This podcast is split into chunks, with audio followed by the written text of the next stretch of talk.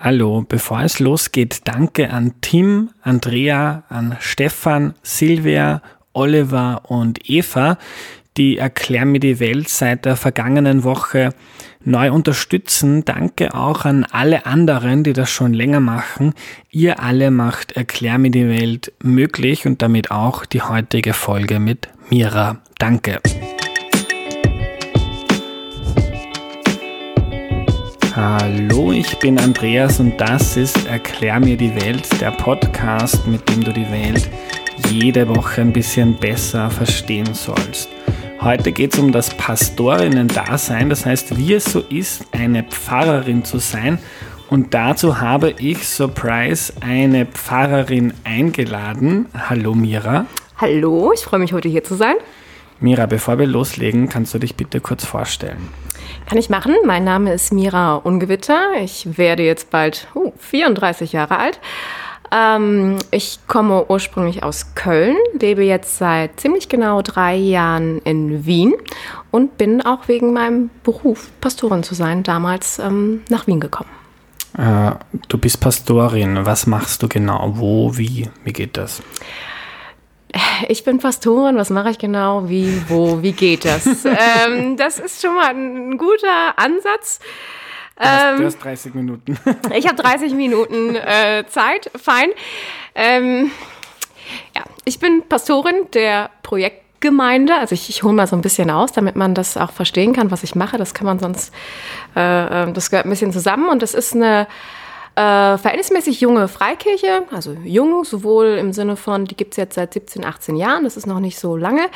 Und äh, jung im Sinne von, in dieser Gemeinde sind ganz viele Studierende, junge Familien, ganz viele Flüchtlinge, äh, geflüchtete Menschen. Und ähm, also es ist allgemein auch, ich würde mal sagen, auf kirchlicher Ebene eine recht ähm, junge Gruppe. Und ähm, der Name ist bei uns mehr oder weniger auch Programm. Als diese Gemeinde gegründet worden ist, ähm, haben sich die Leute damals gedacht, okay, wir machen das einfach als Projekt. Wie kann man Glauben im 21. Jahrhundert leben? Wie können wir Leben gestalten und das miteinander nicht nur an Sonntagen, sondern irgendwie auch darüber hinaus machen? Und äh, auch dieses Gemeindeleben sind bei uns immer einzelne Projekte. Also so ein normaler Wochenstart beginnt bei uns dienstags. Wir haben montags frei. Montag ist der Pastorinnen-Sonntag. Äh, und dann treffen wir uns dienstags mit einem Team. Das ist auch der Vorteil meiner Gemeinde. Ich bin nicht die eine Pastorin, sondern ich habe ähm, noch drei hauptamtliche Kollegen und noch äh, Haufen Pastoralassistentinnen und Assistenten, die noch im Studium sind. Äh, und wir treffen uns, dann gehen wir die Woche einmal durch, beziehungsweise wir fragen uns hey, was, wie, wie war die letzte Woche, wie war der letzte Sonntag?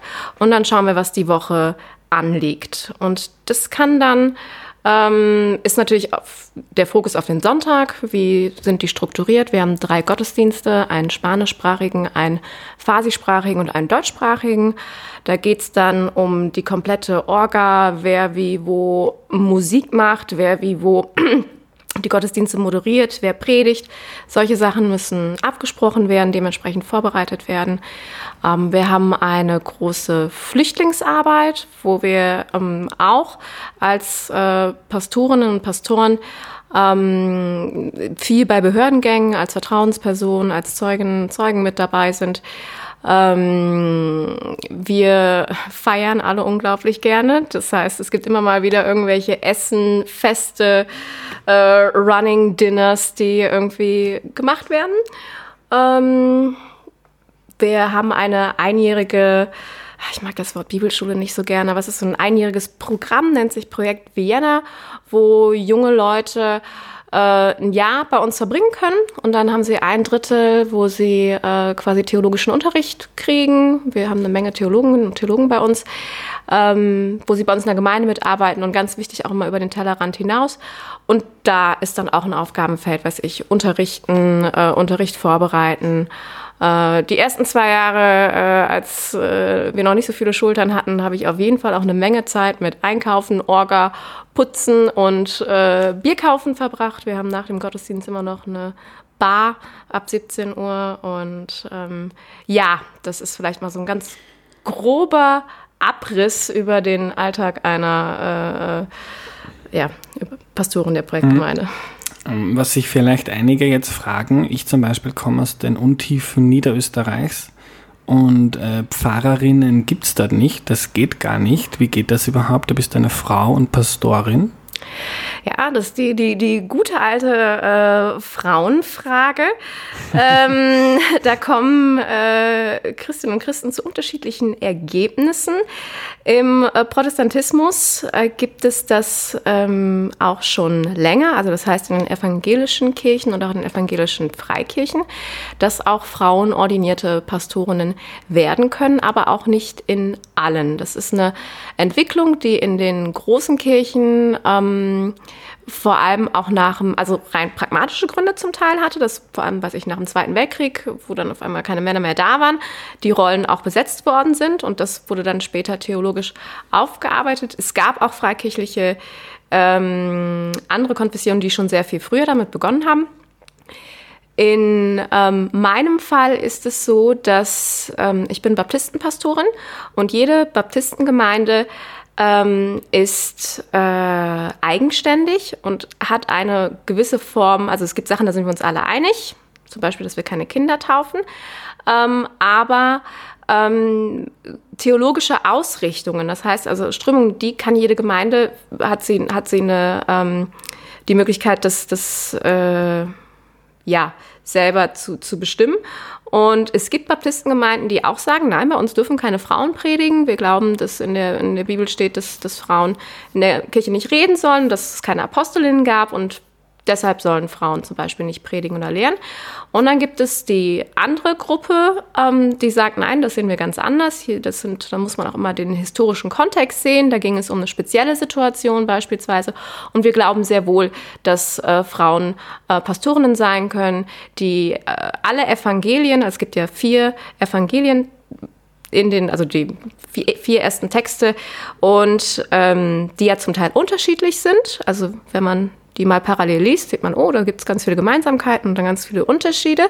Und ähm, Trotzdem sind sich alle vier Evangelisten einig, dass Frauen zum Beispiel die ersten waren, die den Auferstandenen gesehen haben, obwohl sie theoretisch zu der Zeit gar keinen Zeugenstatus hatten. Also kein Autor, der sowas erfinden würde um die Zeit, wäre auf den Gedanken gekommen, Frauen in die Position zu setzen. Das wäre zum Beispiel immer ein Argument für mich, warum Frauen sehr mhm. wohl Pastorinnen sein sollen und mhm. müssen. Und in meiner Gemeinde ist es so, dass sie von Beginn an sehr, ich würde sagen, in der Richtung fortschrittlich gedacht hat, Frauen von vornherein in die Leitung genommen hat. Man kann aber auch Baptistengemeinden finden, auch hier in Österreich, die äh, eine ganz klare, äh, keine Frauenpolitik fahren. Mhm. Wir merken also recht früh, also wir haben in Erklär mir die Welt schon eine Serie über den Islam gemacht und dort auch gelernt, dass es wahnsinnig viele verschiedene Interpretationen dessen gibt, was im Koran steht. Und scheinbar ist das mit der Bibel genauso. Mhm. Ähm, Mira, wie bist du eine Pastorin geworden? Wolltest du das schon immer werden? Nein, auf gar keinen Fall. Ich wollte ähm, eigentlich ganz lange definitiv keine Pastorin werden. Ähm, ich bin aufgewachsen mit einer baptistischen Mutter, also ich habe von mütterlicher Seite habe ich diese kirchliche Prägung und einem agnostischen Vater. Das heißt, also ich habe da beide Welten. Agnostisch mit. heißt? Agnostisch heißt, äh, ich würde sagen suchend. Also wenn jemand sagt, er ist Atheist, dann sagt er ganz klar, ich glaube auf gar keinen Fall, dass es Gott gibt. Und agnostisch ist eher ähm, ich bin da nicht sicher, ich suche, ich halte es nicht wirklich für möglich, aber es ist ein bisschen eine offenere, mhm. äh, oder es ist eine offenere. Meine, ähm, ich sage von mir, ich bin Agnostiker und meine Definition ist, ich weiß nicht, ob es Gott gibt und mir ist es wurscht. Ja, da gibt es dann auch wahrscheinlich nochmal ja. eine, eine, eine, eine, Bandbreite, mhm. wie sich dann auch jeder Atheist oder Agnostiker mhm. vielleicht dann auch äh, positionieren würde. Es gibt vielleicht auch Agnostiker, die sagen würden, äh, ich weiß nicht, ob es Gott gibt, aber ich würde es mir ganz dringend wünschen oder ich würde es ganz furchtbar finden. Da gibt es mhm. wahrscheinlich auch ja. noch mal ähm, einiges dazwischen. Meine Eltern wollten dann damals aber, dass ich ein möglichst breites Spektrum kennenlerne, haben mich auch bewusst beispielsweise auf eine katholische Mädchenschule geschickt und wollten, dass ich da auch so über meinen eigenen frommen Tellerrand so ein bisschen auch schauen kann. Ähm, Ich hatte immer einen Bezug zu Kirche und zu Glauben, ähm, definitiv. Ich hatte da jetzt auch keinen so einen riesigen Bruch irgendwie. Das haben ja einige dann so mit 15, 16, dass sie dann sagen, auf gar keinen Fall, äh, das ist alles Schwachsinn. Da bin ich immer so ein bisschen dran geblieben. Ähm, hab aber war auch, ich war, hatte aber auch zum Glück äh, eine Erziehung, wo mir aber auch keine, sage ich mal, religiös motivierten Verbote auferlegt worden sind. Also dass man sagt, du darfst jetzt nicht feiern gehen oder du darfst nichts mhm. trinken oder du darfst keinen Freund haben oder irgendwie solche Geschichten. Und daher war ich da immer ganz äh, weiterhin äh, verbunden, aber ich saß dann irgendwie definitiv mit 17 in der letzten Reihe in der Kirche in Köln, äh, kam wahrscheinlich noch gerade aus dem Club und ich weiß, es gab mal eine so eine Sekunde, da guckte ich so auf die Kanzel, also das, äh, wo die Pastoren, Pastoren dann stehen und predigen und ich dachte mir damals, das ist das allerletzte, was ich auf der Welt machen wollen würde. Da sonntags stehen und jede Woche abliefern zu müssen. Also A, fand ich die Vorstellung, vor Leuten zu reden und dann auch eine, verantwortlich vor Leuten zu reden. Also im, im Sinne von, ja, auch über, ich sag mal, damals über, über heilige Dinge beispielsweise. Das hätte ich mir, also das war vollkommen absurd für mich. Mhm. Und äh, ich wollte dann eigentlich Eventmanagement machen, also eine, eine Ausbildung zur Eventmanagerin. Ähm, habe parallel mit Jugendarbeit in der Kirche angefangen und als ich dann im Rahmen der Vorausbildung, da war ich auf der höheren Handelsschule für Abiturientinnen und da muss man dann ganz viel Mathematik und BWL und Rechnungswesen lernen. Das war das Letzte für mich. Das war äh, so furchtbar und Parallel habe ich bei dieser Jugendarbeit äh, mit einer Theologin zusammengearbeitet und das hat mich so beeindruckt und das war so eine gute Zeit, dass da das erste Mal der Gedanke aufkam, ey, das könnte irgendwie auch was sein. Und ähm, dann gab es wirklich so einen Moment, äh, da war ich mit der befreundeten Theologin dann auf einem Konzert und dachte, nee, das, das ist es, das will ich machen. Ich studiere jetzt Theologie bin ich abends nach Hause, da habe ich noch zu Hause gewohnt. Meine Eltern haben gepennt. Dann habe ich noch die Tür aufgemacht, habe gesagt, Mama, Papa, ich studiere jetzt übrigens Theologie. Habe die Tür wieder zugemacht. Und dann war es witzigerweise mein Vater, also gar nicht meine, meine christliche Mutter, sondern mein, mein, mein Vater, der gesagt hat, oh naja, jetzt hat sie es begriffen. Und ähm, mhm. das war so der, der, die Kurzfassung des biografischen Weges. Und dann ähm, wollte ich erstmal, ähm, es gibt ganz unterschiedliche Möglichkeiten, Theologie zu studieren. Es gibt ähm, die großen Universitäten, es gibt akkreditierte Hochschulen, also so Fachhochschulen, auch theologische. Es gibt Bible Schools, Bibelschulen, Seminare, ähm, wo man auch ja, äh, ein Programm machen kann. Und ich war dann bei einer Bibelschule eher äh, ich hatte null Ahnung, bin da einfach hingefahren, habe gesagt, ich würde gerne Theologie studieren. Und dann haben die gesagt, ja, du hast das Semester jetzt gerade verpasst. Du kannst aber, wenn du willst, für uns ein halbes Jahr nach Brasilien gehen. Und wir haben da so, ein, so eine Kindertagesstätte in einem Slum, dann kannst du da arbeiten, kannst den Background kennenlernen. Das habe ich dann gemacht. Und das war eine sehr, sehr gute Zeit. Gleichzeitig habe ich gemerkt, dass dieses Umfeld dieses Bibelseminars aber ähm, mir zu konservativ war. Also das waren auch Leute, die tendenziell eher gesagt haben, Frauen können das zwar studieren, aber sie sollen auch nicht predigen. Und da habe ich gemerkt, okay, das passt nicht für mich. Ich bin dann an die Uni Bonn gegangen und habe da Theologie studiert. Bin ähm, weiter in der Baptistengemeinde gewesen und dann kann man, ähm, wenn man an der Uni studiert, noch ein zusätzliches Jahr an der Hochschule der Baptisten machen und dann kommt man in dieses sogenannte Berufungsverfahren, wo die Leute schauen, ähm, welche Gemeinden gibt es, die eine Pastorin suchen und welche Pastorinnen, Pastoren haben wir und das zusammenführen und das war so der, der pragmatische Weg. Genau. Äh, ich bin Journalist, ich will zeigen, äh, warum die Welt so ausschaut, wie sie ausschaut und wie sie anders ausschauen könnte. Du bist Pastorin, was willst du? Ich bin Pastorin und ich möchte eigentlich, äh, ich hänge gerade noch bei deiner eigenen Definition, musste gerade kurz auf mich sacken lassen, ähm, äh, glaube ich fast das Ähnliche. Ich möchte zeigen, wie ähm, die Welt auch aussieht oder die Welt zur Kenntnis nehmen und möchte schauen, wie, wie können wir es noch besser machen. Ich glaube an Gott. Ich glaube, dass Gott diese Welt ins, ins Leben gerufen hat. ich glaube nicht an die, die sieben Tage, aber ich glaube an die, äh, äh, an das Bild, was hinter diesen sieben Tagen steckt. Und ich glaube auch, dass da, äh, dass, dass Gott der Schöpfer dieser, dieser Welt ist, in, aber diese ganzen Umfang aller äh, äh, physikalischen und naturwissenschaftlichen äh, ähm, Gesetzlichkeiten und Nichtgesetzlichkeiten, die es gibt. Und ich würde gerne dazu beitragen, dass die, die Welt ähm, besser wird. Es gibt so einen biblischen Begriff, der nennt sich das Reich Gottes, das Reich Gottes, das sich ausbreitet. Und das ist so eine Vorstellung wie von so einem Organismus. Man sagt so überall, wo Glaube und Liebe und Hoffnung zusammenkommt, ähm, da passiert schon Reich Gottes. Und das wird immer größer. Also nicht als so, äh,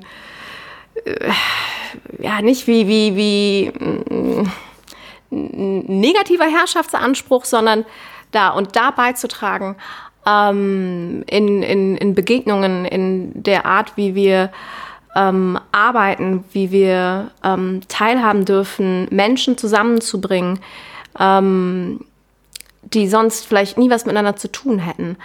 Ähm, und sie mit dieser Liebe auch in, in Verbindung zu bringen. Also dieses, diese Vorstellung, dass Gott, der die Menschen liebt und das zu teilen, ähm, das ist was, was ich sehr gerne in meinem Beruf mache und selber auch regelmäßig brauche. Wer oder was ist Gott für dich? Ist das ein Mann mit weißem Bart oder ist es ein Mensch? Ist es irgendetwas, das über uns schwebt? Äh, es wäre unfassbar vermessen zu behaupten, wer oder was Gott nicht mhm. ist. Man kann sich dem nur annähern, wissen, dass man sich dem eigentlich nicht annähern kann. Ja, das ist, ähm, ich kann aber zumindest sagen, was er für mich nicht ist. Er ist für mich mhm. kein äh, alter weißer Mann mit Rauschebart. Wir sagen bei uns gelegentlich, äh, Gott ist gut und sie liebt uns. Ähm, Gott ist für mich aber auch im klassischen Sinne keine äh, Frau, also das auch nicht. Also Gott als solches ist etwas, was, was ähm, ja nicht, nicht in diesem großen, diesem schöpferischen äh, Personal gedacht werden kann. Was aber schon Personal gedacht werden ist, ist Jesus Christus. Und das ist diese, da kann man auch von unterschiedlichen Seiten rangehen. Da kann man sagen, da würden, glaube ich, auch Agnostiker und Atheisten mir zustimmen. Es ist eigentlich ganz gut gesichert, dass es äh, eine Person gab, Jesus von Nazareth, der ungefähr vor 2000 Jahren gelebt hat, der ähm, für Aufruhr damals gesorgt hat und der dann hingerichtet worden ist unter der römischen Besatzung.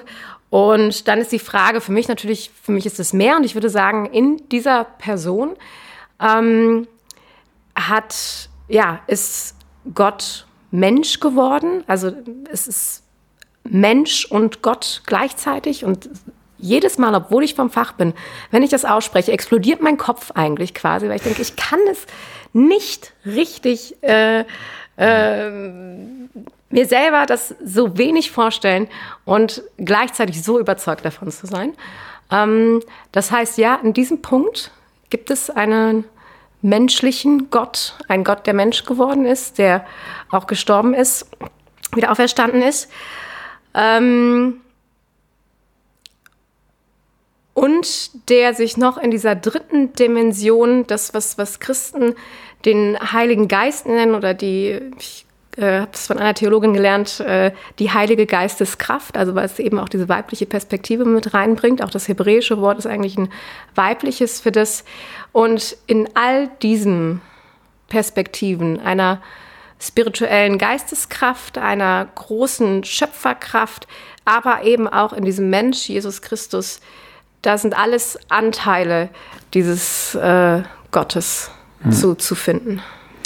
Ähm, wie hältst, also es gibt ja sehr gläubige Menschen, die zum Beispiel mit der Evolution irgendwo in ihrem Weltbild ein Problem haben, weil das nicht zusammenpasst mit mhm. einem Schöpfer oder einer Schöpferin oder was auch immer. Wie hältst du das mit der Evolution?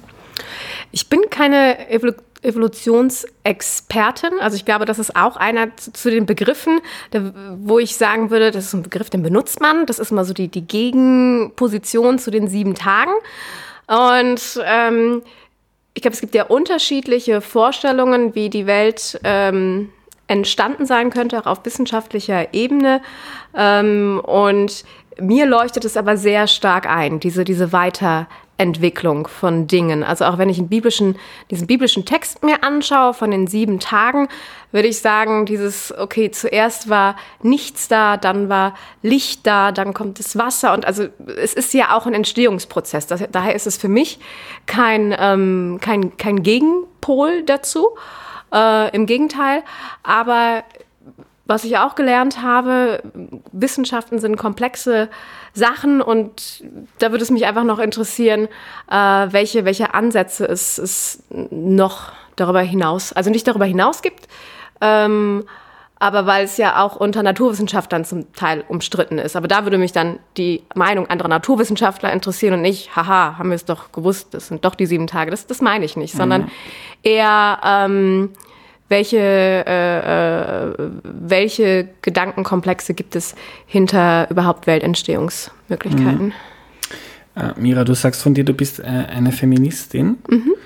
Ähm, ich habe mal ein bisschen in den Evangelien gelesen oder, oder generell auch im, im Alten Testament. Und das sind ja schon mal zwei unterschiedliche Texte.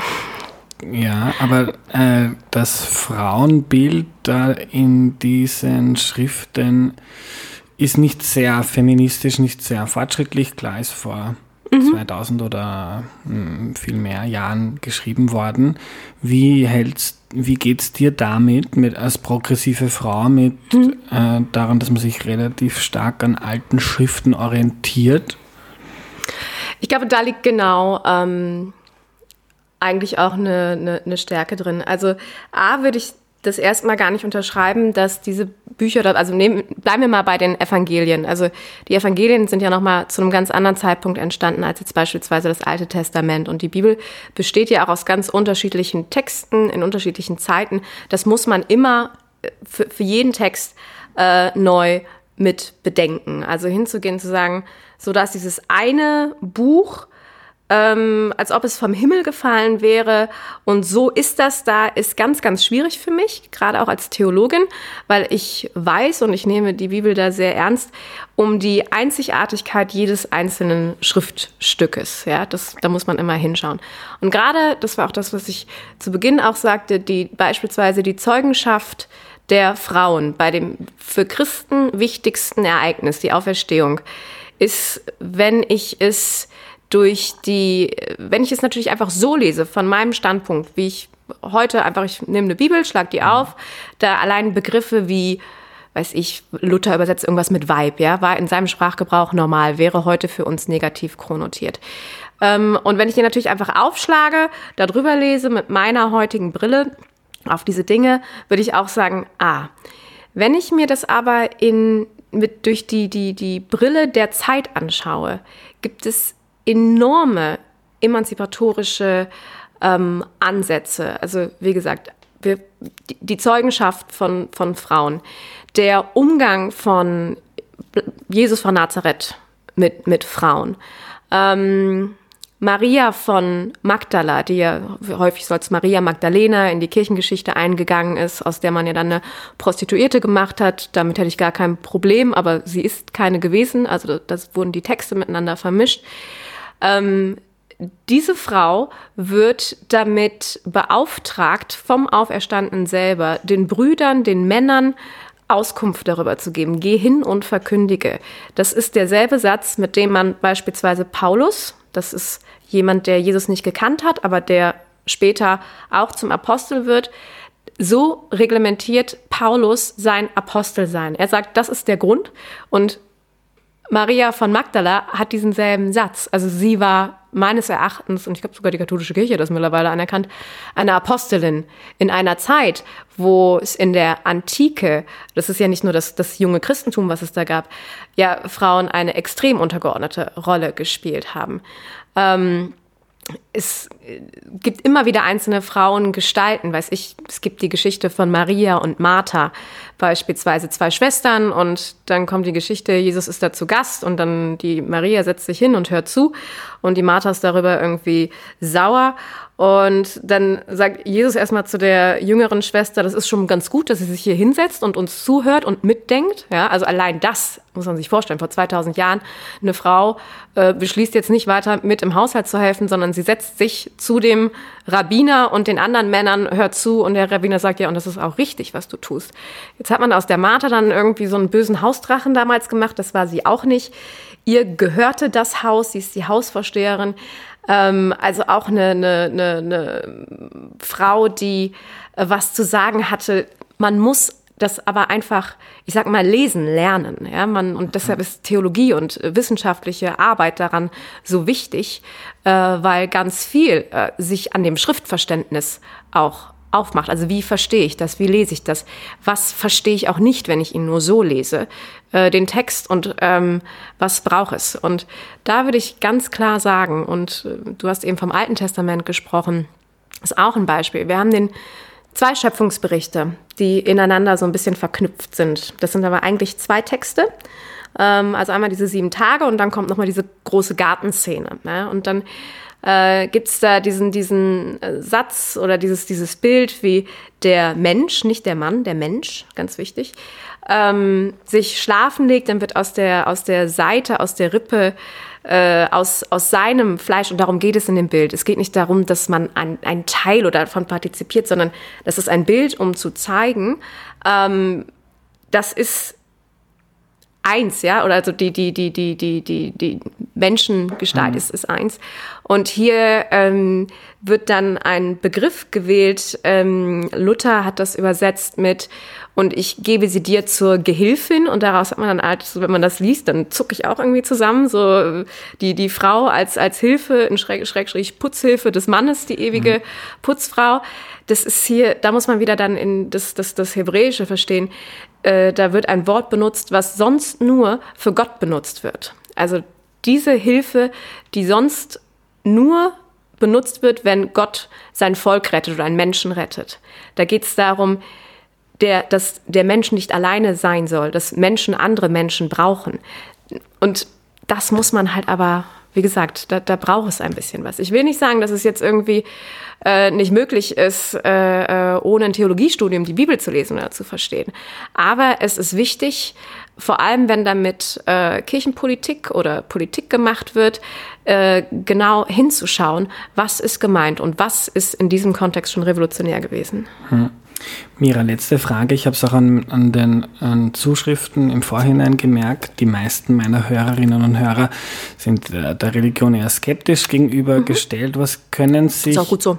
Immer, immer skeptisch, immer äh, genau hinschauen, genau nachfragen, nicht aufhören zu denken sich das niemals abnehmen zu lassen, ähm, ist, ist für mich ein ganz wichtiger Aspekt. Glauben bedeutet nicht, das möglichst Unmögliche für wahr zu halten. Ja. Glauben ist eine Vertrauensperspektive. Und worum ich dich bitten möchte, was können äh, Menschen, die nicht religiös sind, ähm, von dir oder von deinem Glauben oder generell von der Religion lernen? Was, was für eine Perspektive oder was kann man sich mitnehmen, wenn man keinen Glauben hat? Das ist natürlich eine schwer zu beantwortende Frage, die ja eigentlich jeder dieser Menschen dann beantworten muss. Ich kann vielleicht sagen, was ich mir wünschen würde. Ich würde mir wünschen, dass ähm, wenn Menschen mich oder andere Christinnen und Christen kennenlernen, das ist natürlich immer sehr schwierig von sich selber zu sprechen, zu er, äh, ich würde darauf hoffen, ähm, dass diese Menschen dann Menschen begegnen, die eine unbändige Hoffnung in sich tragen. Und wenn das, und das hat dann nichts mit irgendwelchen Moralitäten oder Verboten oder äh, solchen Dingen zu tun, sondern für mich ist so ein Barometer, woran ich, äh, wenn man das überhaupt sagen kann, Christentum messe, ist, wie hoffnungsvoll, wie optimistisch, wie fröhlich ist eigentlich so ein Mensch? Nicht immer, niemand ist das immer, aber was für eine, für eine Grundhaltung.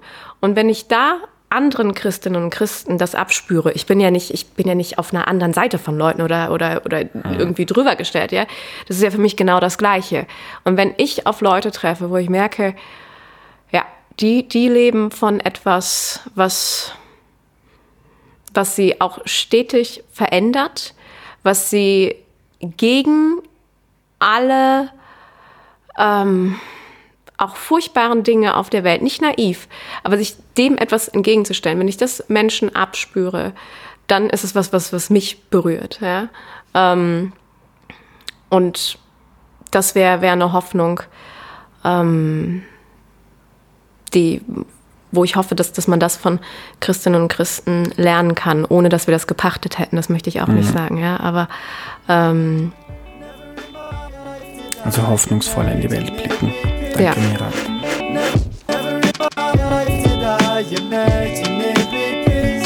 Das war's für heute. Danke fürs Zuhören. Danke an alle, die Erklär mir die Welt unterstützen. Wenn du die Folge gut fandest, überleg dir bitte, ob du den Podcast nicht unterstützen möchtest. Alle Infos dazu auf erklärmir.at. Bis zum nächsten Mal. Tschüss.